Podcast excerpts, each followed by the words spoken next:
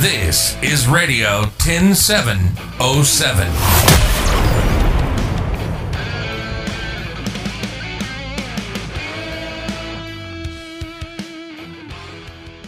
Mit Silke Ganzjör. Heute bei uns im Gespräch Susanne Heger. Sie ist Autorin, Journalistin und sie vermietet Ferienhäuser in Florida. Wir sind sechs Stunden weiter als du. Ich bin sehr froh, dass du heute Morgen für uns den Wecker gestellt hast, denn ich würde natürlich, liebe Suse, gern mal von dir hören. Wie ist denn momentan im Mai die Situation für dich in Florida? Ja, guten Morgen hier aus Naples im sonnigen Florida. Ähm, liebe Silke, hier ist es super. Also würden die Leute in den Supermärkten, in den Geschäften nicht Maske tragen, würde man überhaupt nichts merken mehr. Es sind alle Geschäfte geöffnet, die Restaurants haben geöffnet, wenn auch mit einer äh, beschränkten äh, Sitzplatzanzahl. Strand hat wieder auf, die Pools sind wieder geöffnet, Golfplätze sind wieder geöffnet. Es ist alles schön, die Sonne scheint. Aber es ist trotzdem für dich nicht wirklich toll, denn du darfst bis zum heutigen Tage noch gar keine Häuser wieder vermieten.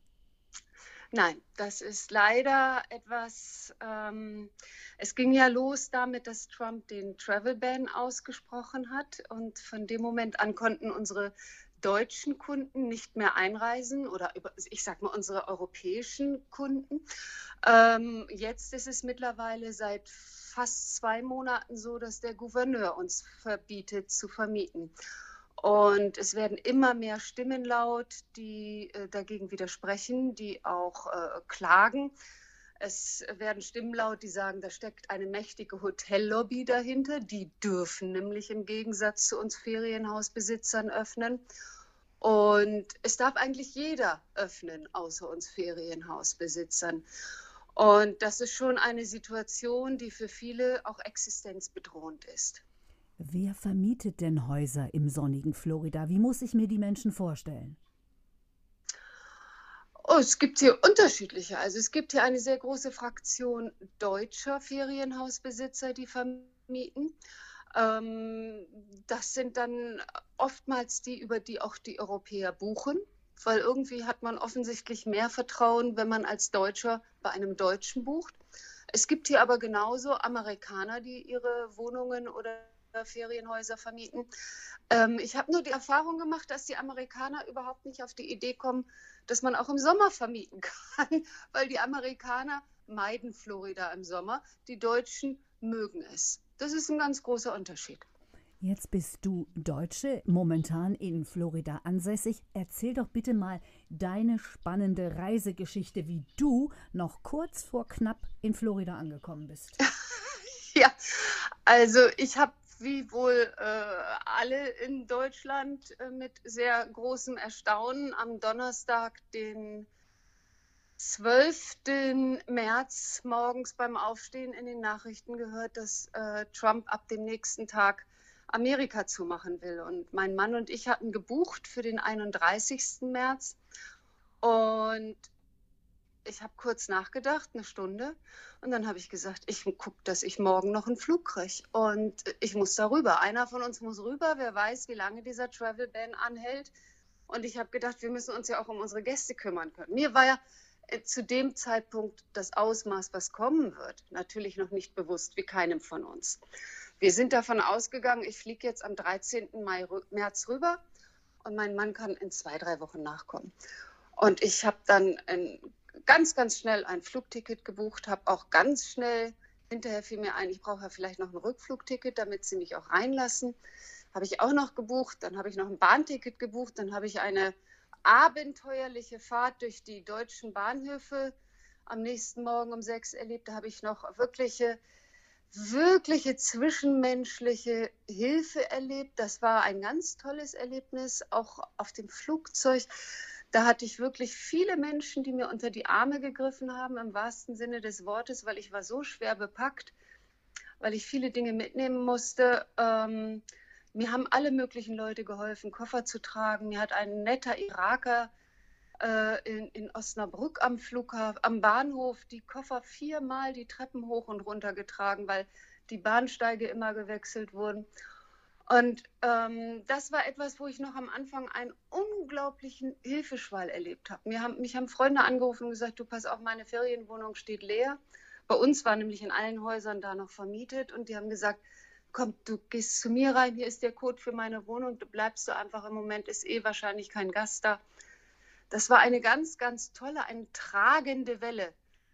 Dann habe ich die ersten zwei Wochen hier eigentlich nur damit verbracht, morgens ab drei aus dem Bett heraus, das war dann meine Kommandozentrale für Europa, habe ich telefoniert mit Gästen, die abgesagt haben. Wir haben versucht, eine Lösung zu finden für Umbuchung oder Stornierung oder wie auch immer. Und ähm, nachdem das alles abgeschwallt war, dann bin ich eigentlich erst in der Situation angekommen, ich sitze jetzt hier und irgendwie weiß im Moment keiner, wie es weitergeht. Also das hat bestimmt zwei Wochen gedauert.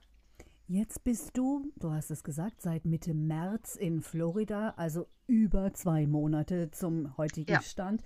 Du hast einen ganz besonderen Hochzeitstag verbracht. Gerade ja schon gesagt, dein Mann konnte nicht nachkommen. Wie lief ja. denn euer Hochzeitstag ab? Ja, wir haben am 11. Mai Hochzeitstag und eigentlich gehen wir am Hochzeitstag immer richtig schön zusammen essen und machen, wie, wie wahrscheinlich alle glücklich verheirateten Paare, machen wir einfach etwas Schönes. Dieses Jahr praktizieren wir ja Intercontinental Social Distancing und äh, sind halt ein paar tausend Meilen voneinander entfernt. Und dann haben wir halt unser FaceTime-Gespräch so geführt, dass ich hier Käsekuchen gegessen habe, weil bei mir war es noch nachmittags. Mein Mann hatte sich eine Spaghetti Bolognese gemacht, weil die Restaurants hatten, glaube ich, in Deutschland auch noch nicht auf. Und so haben wir dann hier vor unseren Laptops gesessen und haben zusammen gegessen, wie wir reden jeden Tag mehrere Stunden miteinander, glaube ich. Und wir sind über alles gegenseitig immer informiert. Und das Einzige, was uns fehlt, ist der körperliche Kontakt. Das ist, und das fiel uns beim Hochzeitstag eben auf, dass so ein Hochzeitstagessen über, über Messenger, Video, Audio ist nicht wirklich schön, aber, aber es ist besser als gar nichts. Ihr habt quasi das Beste draus gemacht. Du hast gesagt, genau. wenn die genau. Menschen nicht mit Masken einkaufen gehen würden, wäre das Leben in Florida wie immer. Aber die Gäste, sie fehlen ja noch. Ja. Was wünschst du dir denn als Ferienhausbesitzerin in Florida? Wie sollte das jetzt bitte für dich weitergehen, dass du auch irgendwie den finanziellen Verlust wieder aufholen kannst? Ausgleichen kann man das ja sicherlich nicht. Ausgleichen kann man das nicht. Nein, nein, nein. Das, ähm, es sind zwei Monate, die einfach fehlen. Ähm, bei uns ist ein gutes Puffer. Insofern äh, sagen wir, für uns ist jetzt einfach nur in diesem Jahr bleibt nichts übrig für Reparaturen oder irgendwas, aber wir werden nicht sterben. Ähm, es sieht im Moment danach aus, dass wir wieder öffnen können. Der Druck auf den Gouverneur hat offensichtlich geholfen. Er hat das jetzt an die einzelnen Counties hier in Florida. Also muss man sich so wie die Bundesländer in Deutschland, als ob Florida ein, ein Land wie Deutschland wäre innerhalb von äh, Europa, so ist Florida ein, ein Bundesstaat innerhalb der Vereinigten Staaten und innerhalb dieses Bundesstaates gibt es Counties, wie es bei uns die Bundesländer gibt. Und der Gouverneur, also der Ministerpräsident, hat es jetzt an die einzelnen Counties zurückgegeben. Die sollen äh, ihm einen Plan vorlegen, wie Sie denken, äh, bei sich Ferienhäuser zuzulassen. Das hat äh, unser County jetzt gestern gemacht und der Gouverneur muss das genehmigen. Man rechnet damit, dass das am Freitag passieren wird. Einige Countys hat er bereits genehmigt und wir hoffen also, dass wir ab Freitag, ab der nächsten Woche vielleicht wieder aufmachen können. Und ähm, es wird beschränkt sein, es wird nur mit, äh, mit äh, Auflagen sein, die wir aber jetzt mal ganz ehrlich sowieso schon praktizieren. Also eine der Auflagenbestimmungen ist es, dass gesäubert wird zwischen den Gästen. Ja, hallo. Bitte? Also, Bitte? Wir haben eine sechsstündige, ein sechsstündiges Cleaning, ein mindestens sechsstündiges Cleaning zwischen den Gästen. Ähm, also das ist sowieso selbstverständlich. Äh, dass Bettwäsche gereinigt wird. Also das sind die Auflagen hier. Und da habe ich, als ich das gelesen habe, habe ich gedacht, ja, wie machen es denn andere Leute? Um Himmels also, Willen, da kann man sich nur an den äh, Kopf fassen und fragen, hallo, hallo, wir gehen ja, doch nicht in Bettwäsche, die überhaupt nicht gewechselt wird. Ja, also es ist schon, das fand ich jetzt schon etwas merkwürdig. Also die ganzen Auflagen, die ich bis jetzt dort gelistet gesehen habe, da habe ich gesagt, das Pipikram und Kokolores, das ist sowieso etwas, was ich generell mache. Ähm, ich stelle auch generell den Gästen hier diese sogenannten Wet Wipes, ähm, Feuchttücher, Desinfektionsfeuchttücher zur Verfügung. Die stehen bei mir in sämtlichen Badezimmern, weil ich das gerne habe wenn ich irgendwo reinkomme, auch wenn sauber gemacht wird, dass ich vielleicht die Toilette mir nochmal eben selber schnell sauber machen kann.